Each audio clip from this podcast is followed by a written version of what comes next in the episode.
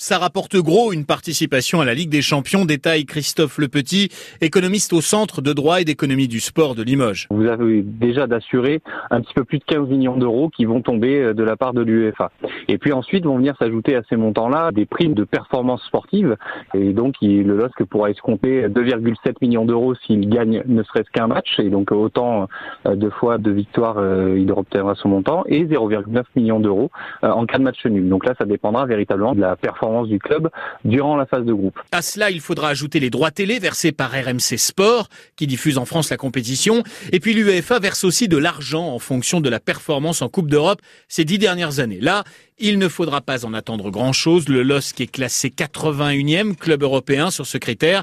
Mais Lille peut espérer toucher au moins 30 millions d'euros en participant à la Ligue des Champions. Ça représente quand même 30% de son budget. L'enjeu est capital pour le club. C'est évident que le LOSC ne touchera pas les montants que peut percevoir par exemple le Paris Saint-Germain en Ligue des Champions, qui cette année devrait toucher quelque chose de l'ordre de 75 millions d'euros.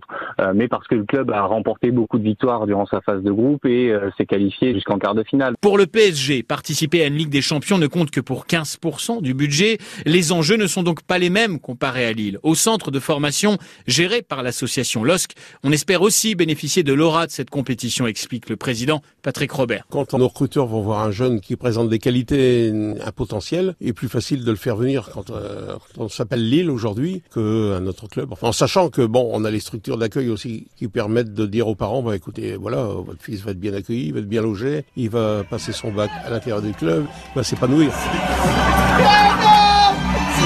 Après leur victoire face à Bordeaux il y a huit jours, les footballeurs lillois se passaient en boucle dans leur vestiaire l'hymne officiel de la Ligue des Champions. La compétition donne des frissons aux plus jeunes, se souvient Rio Mavuba, ancien joueur du LOSC et aujourd'hui consultant sur RMC Sport. C'est surtout beaucoup de fierté d'entendre cette musique. Euh, voilà, c'est qu'on a, quand on est petit, on entend à la télé. Donc là, c'est nous qui sommes les, acteurs, donc c'est kiffant. Mais après, c'est surtout, ouais, c'est surtout vraiment un autre niveau où tout va plus vite. C'est vrai qu'on on, aime toujours quand c'est comme ça, garder les, les ces qualifiés avec on aimerait le garder pour voir ce qu'il peut donner en Champions League. Malheureusement, il y a, une réalité économique qui fait que le LOSC est obligé de séparer de un ou deux très forts éléments. Et après, ça, c'est plus le même. Le buteur vedette Nicolas Pepe et le maître à jouer Thiago Mendes partiront cet été. Les supporters espèrent juste que ces départs n'annoncent pas une saison compliquée en Ligue des Champions.